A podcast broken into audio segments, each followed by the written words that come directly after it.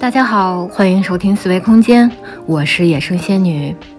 大家有没有好奇，怎么今天只有我一个人的声音啊？因为天津又疫情了，这是春节之后天津疫情的第二次大爆发，所以我们四个主播没有办法到工作室去给大家录音。四维空间现在暂时变成了一维空间。本来想录个美术节目给你们，但是就是最近呢，这大环境的影响，就感觉整个磁场都挺浮躁的，每天都得下楼做核酸，整个人很难进入那种沉淀的状态。所以我思前想后，还是给大家录个来信。这次收声的设备是手机，因为我在家录音嘛，毕竟这个设备是有限，所以手机录音的杂音可能比较明显啊。音质方面呢？就还请大家见谅吧。今天的投稿依然是来自四川自贡的中年人，他的投稿都非常有特色，而且令人印象深刻。包括上次啊年前的时候啊给大家讲的，在市场里追小兰啊，大家一起追小兰嘛，你们都调侃那是一个鸡精，对吧？嗯，还有他和小的时候和他的小伙伴一起到那个老鹰洞。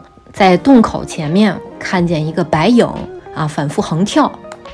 咱们看看今天他的新投稿又给大家带来了怎样的故事？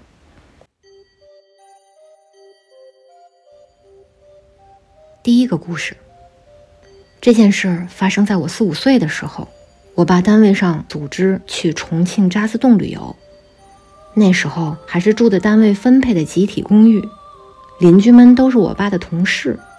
因为一共要去一个星期呢，我爸一走就没人看我了，索性就把我带上。同行的也有邻居刘叔叔和他家的女儿，他家女儿比我大一岁左右。平时我们也是一块玩的。这是在那里的第四天晚上，我记得是在一家酒店里吃饭。那时候的酒店可不像现在我们印象里的酒店，装修的很豪华、很高档。充其量就是大一点的餐馆，我爸他们一坐下来就是喝酒，而我们小孩子嘛，在这种场合吃饭，啥也吃不了多少，反而饮料就是我们的主食，几杯下去就饱了。那时候天气还是很热的，我爸他们因为都是男同事，所以都把上衣脱了，赤裸着上半身在那里划拳，因为吃的比较晚。整个酒店的大厅就只剩下我们这一桌人了，而我则和同行的姐姐一起玩着抓人的游戏，跑得筋疲力竭了，就在邻桌坐下来休息。在休息的同时，我忽然看见大厅的角落里有一个楼梯，是那种欧式风格的，带一点旋转的楼梯，整个楼梯都是水泥砌成的，右边是墙壁。左边是水泥做的栏杆，通体呈白色的。我心想：“嘿，还有这样楼梯呢，真漂亮。”就拉着姐姐打算去那边玩。这楼梯是通向二楼的，因为是旋转式的，一眼望去并不能直接看到二楼。我们顺着阶梯一步一步地往上走，打算去二楼看看有什么可玩的地方。走到楼梯中段，我还透过栏杆的缝隙往下看，看见楼下的大人们还在划拳呢。然后我一个起身，快速地跑到了二楼。上来一看，不免有些失落。这里也是用于招待客人的大厅，放满了桌椅板凳，桌椅摆放的位置却和一楼一模一样。唯一吸引我的地方，就是大厅中央有一桌大人在喝酒，并且大声地划着拳。远远的看去，这一桌大人还有些眼熟。那时我也没多在意。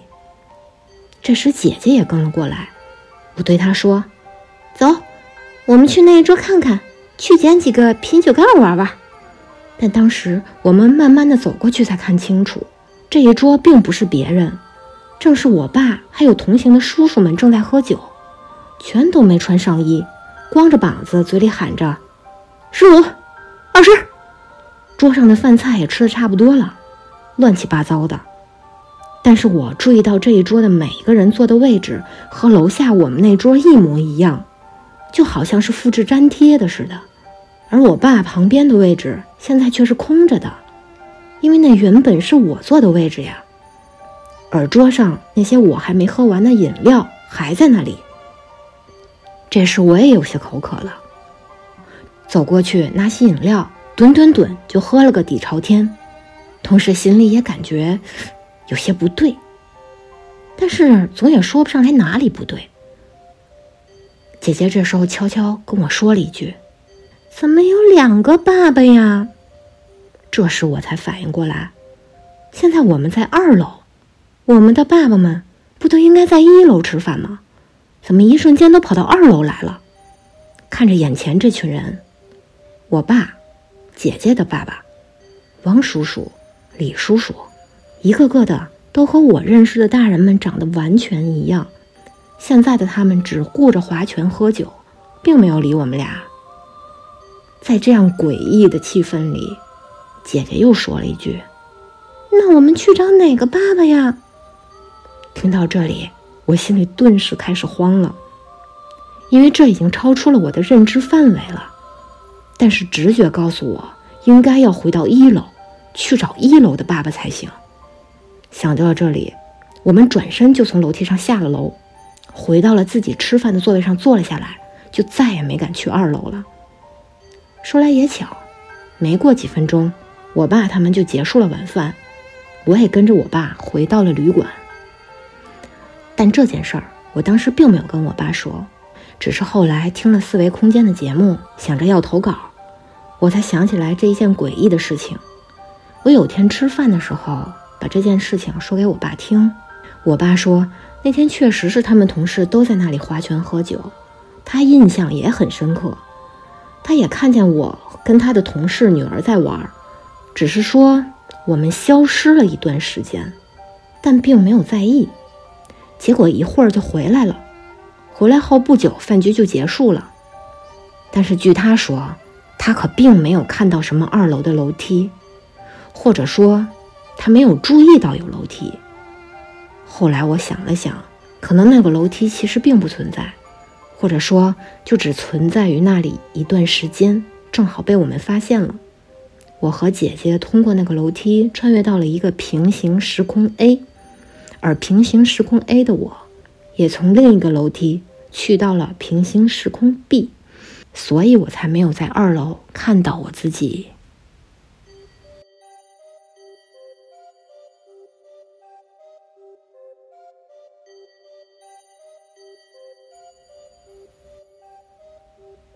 第二个故事，这件事情是发生在我朋友身上的。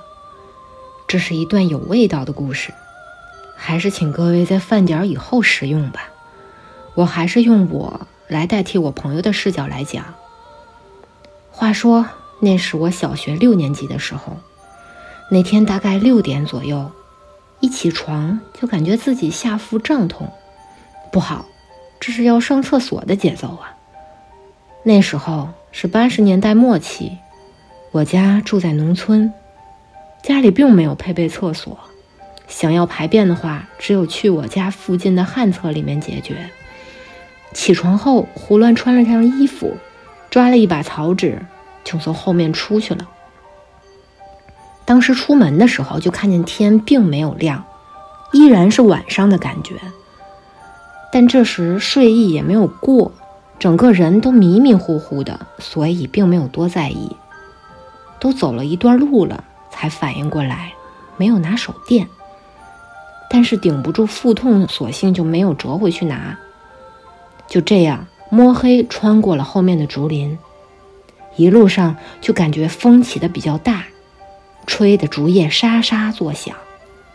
这样的环境对于一个小学六年级的学生来说，还是很有威慑力的。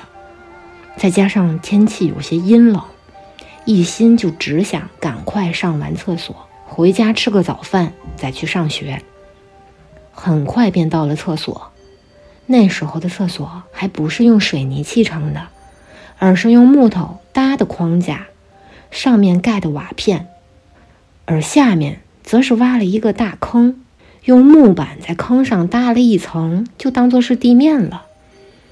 可能是为了节约成本，厕所并没有大门，人是可以直接进去的。整个厕所中间用一道硬竹条和泥巴混合的墙隔开，男厕就从右边进，女厕就从左边进，是一个非常简易的厕所了，更别提有灯了。但是因为眼睛已经非常适应了黑暗，所以还是能看清楚蹲坑的。我一进去就迅速找到了平时最喜欢的蹲的位置，脱下裤子就开始了作业。但就在拉到一半的时候，就听见“嘘嘘嘘嘘嘘嘘”一阵声音。我当时就很纳闷，心说：“这是哪家的拖拉机从厕所附近经过呀？”但是仔细一听，又有些不对。第一呢，这声音并不像拖拉机发出的，只是有一点相似。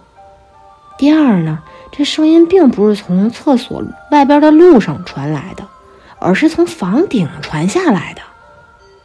更奇怪的是，那个声音就一直悬停在厕所顶上。正当我纳闷的时候，忽然从厕所外面传来一声猫叫。这一声惊叫，我整个人都抽搐了一下。接着过了几秒，厕所后边又传来了第二只猫叫，然后左边第三声、第四声，短短的十几秒。厕所四周全是猫的叫声，感觉这些猫已经把整个厕所包围了。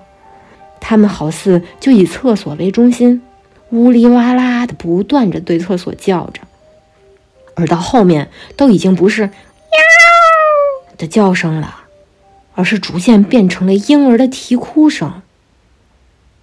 而不知在什么时候，外面的声音也越来越大，风吹着树叶发出。沙沙沙，这种声音也越来越频繁，再加上那个直升机的声音一直就没有停过。这时候我整个人都开始慌了，从来没有遇到过这种情况啊！我现在的第一反应就是跑，往家里跑。这泡屎可不能再拉了，再拉下去就要出事儿了。所以我赶紧深吸一口气，下腹一收，菊花一紧。屁股也不敢擦了，裤子一提，撒了丫子就往家跑。但是刚刚跑出厕所的大门，就觉得一阵狂风扑面。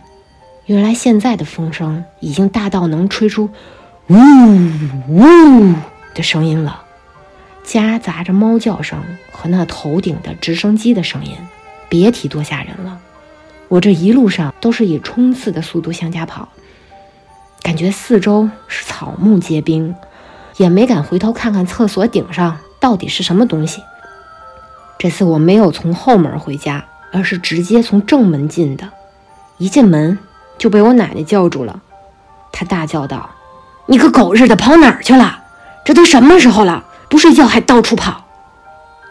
惊魂未定的我迷惑着看着我奶奶：“啊，什么这么晚了？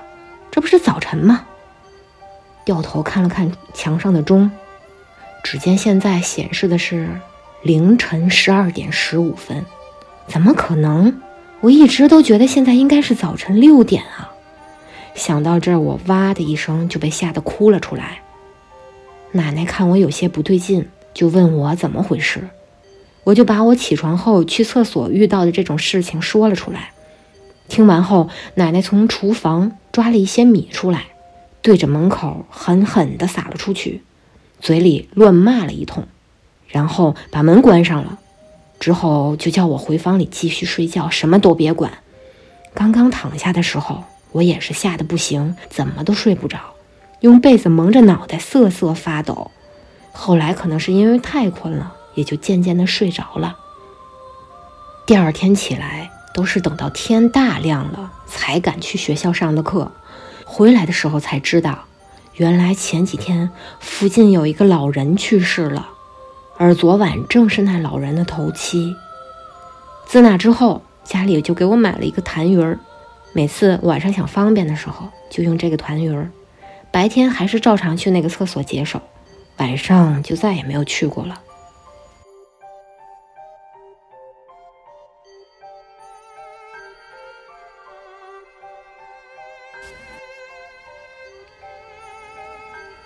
第三个故事，这件事儿是我师傅给我讲的。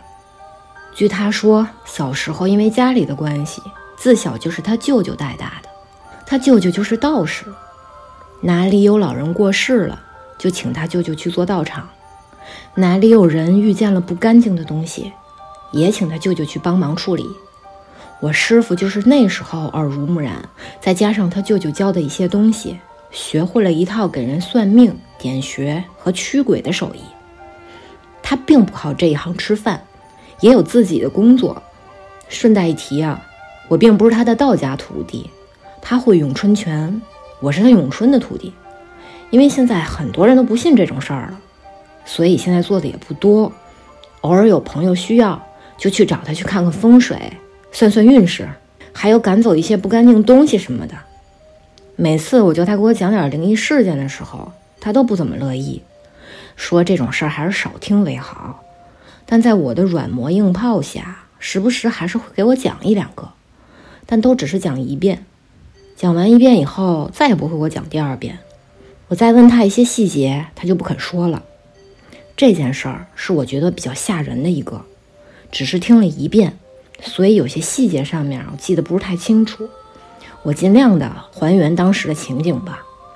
以下我还是以我代替我师傅的视角来讲讲这件事儿。那天晚上下班以后，我一个人在家喝着酒，看着电视。当喝到五分醉的时候，接到了小李的电话，说家里来了不干净的东西，强烈要求我立刻去他家帮忙看看到底怎么回事。电话里面小李说，当时是他家的家宴。亲戚们都到他家吃饭，想着这么多人在家吃饭，所以大门就没关。七八个人围着一张大桌子正吃着饭，这时候他们家里的小妹就从外边回来了。小妹现在在读初中，是在一所封闭学校里上学。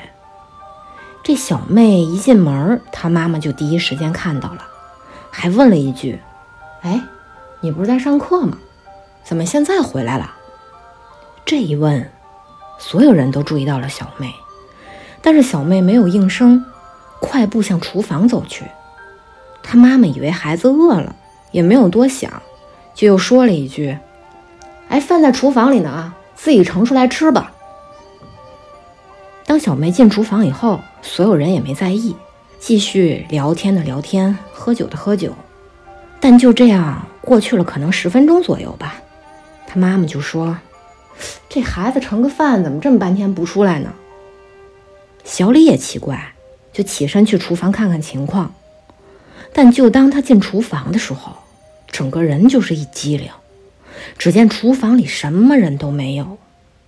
这时，小妹她妈妈也过来了，进厨房一看，也是一惊，因为他们吃饭的饭厅就在厨房门口。小妹如果出来，外面这么一大帮子人，不可能没有一个人看见。小李分析说：“是不是那孩子淘气，偷偷溜到哪房间玩游戏去了？”为了搞清楚是不是恶作剧，在场的叔叔们就去家里的其他房间去找，但找了两圈也无果。他妈妈就给小妹打电话了，电话接通了，那边的小妹说：“我今儿还在学校呢，又不放假。我前几天不是跟你们说了吗？今天的家庭聚会我参加不了。”听到这儿，他妈妈为了不让孩子害怕，也没多说什么，就把电话挂了。现在家里的人都面面相觑，那到底来家的那个是谁呢？因为在场的每一个人都看到了，而且穿的什么颜色的衣服，背的什么颜色的包，大家都能说得出来，而且能一一对得上。之后，亲戚们把家里又找了几圈，每个卧室、每个阳台、卫生间。能藏人的地方都找了，就是不见人影。小李和小妹妈妈一直都在客厅里，也没有见什么奇怪的人从家里出去，所以现在就是要请我过来看看到底是怎么回事儿。挂掉电话，我准备了一下，拿上一个令牌，出门打了个车就去小李家了。他家是在市区内的一个两层别墅里住，所以我不久就到了。一进门呢，就看见小李明显受到了惊吓，眼里还有泪儿，可见是被吓到了。简单确认了事情，和电话里说的都差不多。我就在客厅里找了个长桌，对着大门一字摆好。桌上中间点了三支香，两支蜡烛，一边放一根。做好这些以后，就让小李和他的亲戚们去上楼的卧室里等着，并且嘱咐他们，不论什么声音都不能开门，只有完事之后我来敲门才能开，一定一定得是我本人来敲门才行。等众人去卧室以后，我背对着大门，在客厅里做起了法事。当时我左手拿着令牌，向着桌上的三炷香拜的时候，就只见左右两边的那个蜡烛的火苗跟着我拜的动作，慢慢的压低，低到已经只剩下焰心了。那蜡烛火苗最下面那蓝心儿，就叫焰心。这时候我心里感觉不对。便停止了动作，慢慢的挺直身体。那火苗随着我站直的身体也恢复了正常。当时的环境没有任何风，不可能是风吹的。而且倘若是风吹的话，应该那火苗是左右摇晃才对。我掉头看了看四周，什么都没有。这时我把令牌放桌上了，再次向三炷香拜了下去。但这次我可留了个心眼儿，用双手分别去护住两边的蜡烛，但是火苗也是像上次那样，好像被一股无形的力量压了下来，也是只剩在焰心快要熄灭的时候，我停止了动作。我心里这时候有点发毛了，因为现在越来越没有底，不知道自己的道行能不能拿出这次的东西。再次站直身子以后，忽然余光一飘。我就看见一个人影瞬间从楼梯窜到了二楼。这时，我借着还没有消散的酒劲儿，想也没想的抓起了桌上的令牌，就朝二楼追去。上楼梯的时候，我故意把脚步放得很重，用力的在木质楼梯上踩出咚咚咚的声音。到二楼，没走几步就到了人影转角的地方，向右一转。便是一个走道，这条走道尽头是一间卧室。当我转向走道尽头看去的时候，瞬间惊出了一背的冷汗。只见卧室的衣柜后面有半张白色的人脸在向我这边偷看，看不清楚五官，但是能确定的是，那是一个人影。他用一只手扒着衣柜的边沿，探出了半张脸。就像是小孩子做错了事情，你骂了他，他怕你生气，他就用东西挡住自己，偷偷的观察你那样。看到这里，我心里虽然发毛，但是嘴上并没有停止动作，口中念着驱鬼咒，把手里的令牌举过头顶，快速走上去，准备用令牌打他。这人影看着我向他走去，也许是怕了。顿时缩回了暗处。当我向卧室走到一半的时候，我忽然感觉一股凉风扑面，瞬间就感到身后有一个人背对着我跑走了。这种感觉实实在在、真真切切。我壮着胆子猛地一转身，什么都没有。我又感觉他向楼下跑去了。我当时也跟着咚咚咚的下了楼，下楼后一片安静。我等了一会儿，把门打开，念了一些咒语。等说完这些话，隔了几秒钟，就见那蜡烛的火苗向门倒去，就像有风吹一样。持续的时间很短。接着我走过去把门关好，叫楼上卧室的小李出来，跟他们说现在已经没问题了。就是个小鬼，想在你们家住下来。你们看见的小妹就是他变的那样子。现在已经把他赶走了，没什么问题了。这令牌呢，今儿就放你们家，我把它放门口。明天我再拿个八卦镜来，你挂在大门上，以后就不会有不请自来的东西了。后来师傅给我讲，说这次也是把他给吓着了，追那小鬼的时候。他都是借着酒劲儿干的，放在平时清醒的时候，他可不敢这么冒失。而且他当时只是带了一块令牌，也是庆幸啊，这不是什么厉害的东西。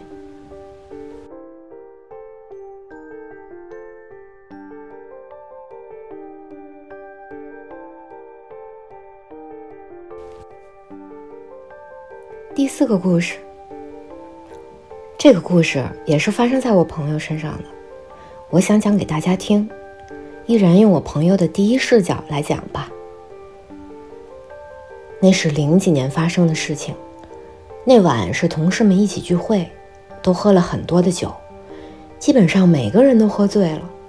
结束聚会都是凌晨一点钟了，因为我这个人喝醉了酒啊，就不能马上坐车。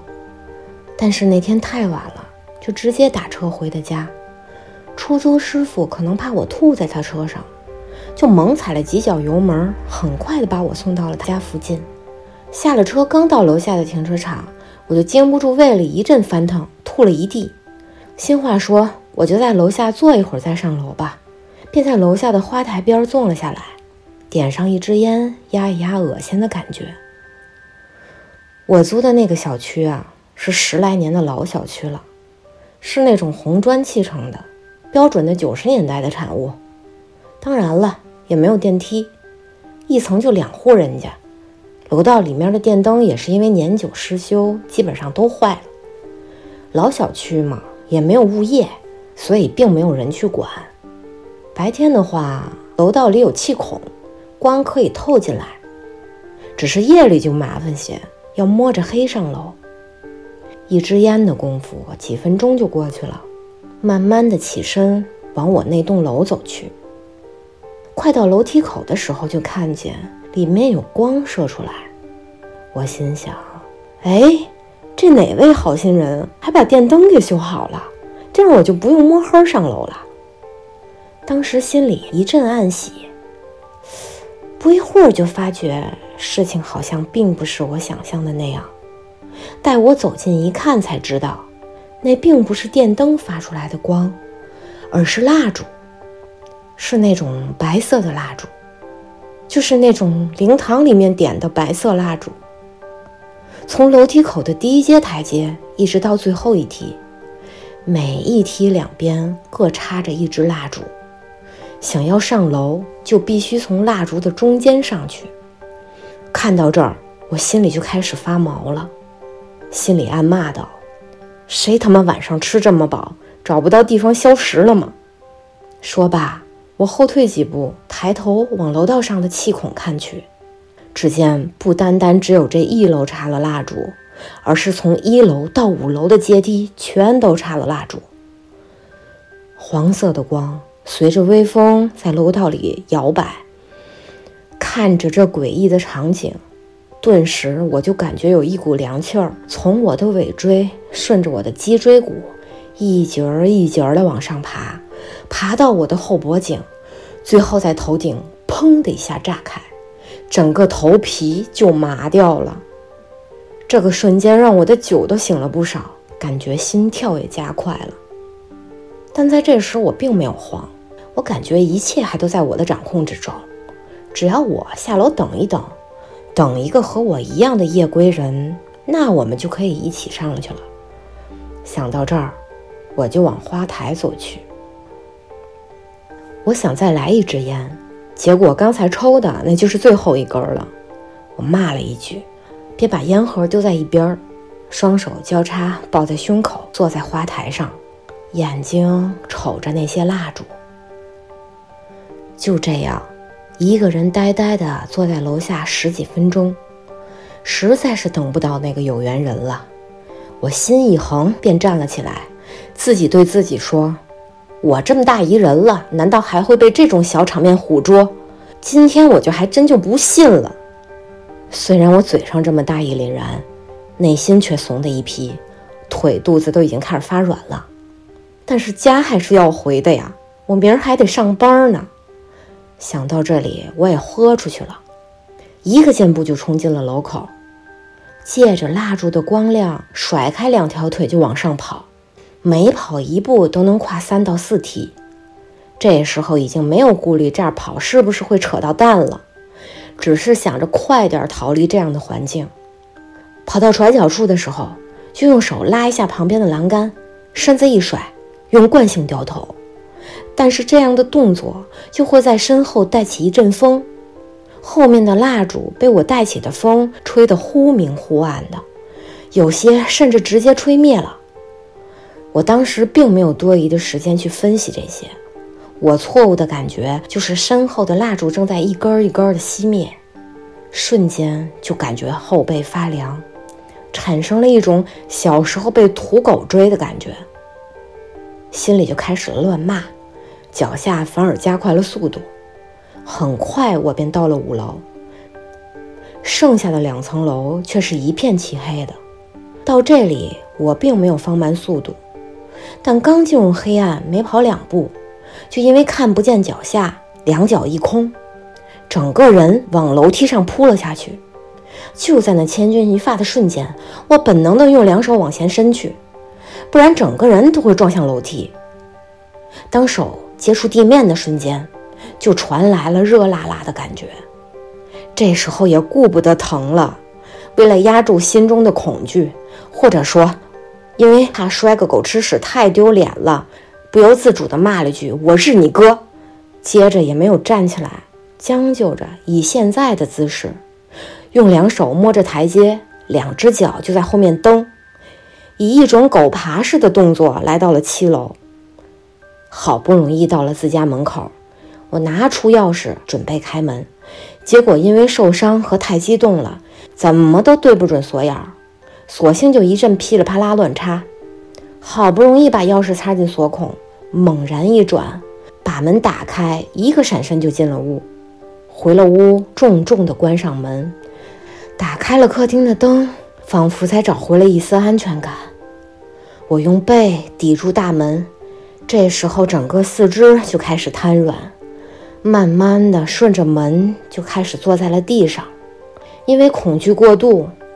都有点现实撕裂的感觉了，随便看什么都很陌生，并透着恐怖。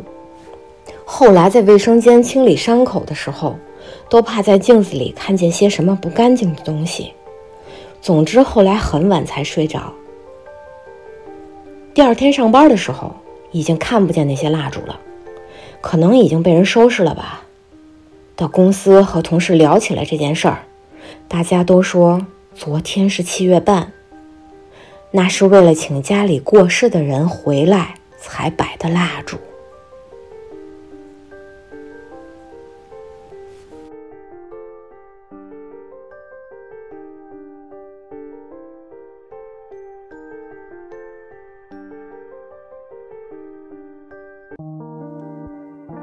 本期的故事就到这里，大家下次见喽，拜拜。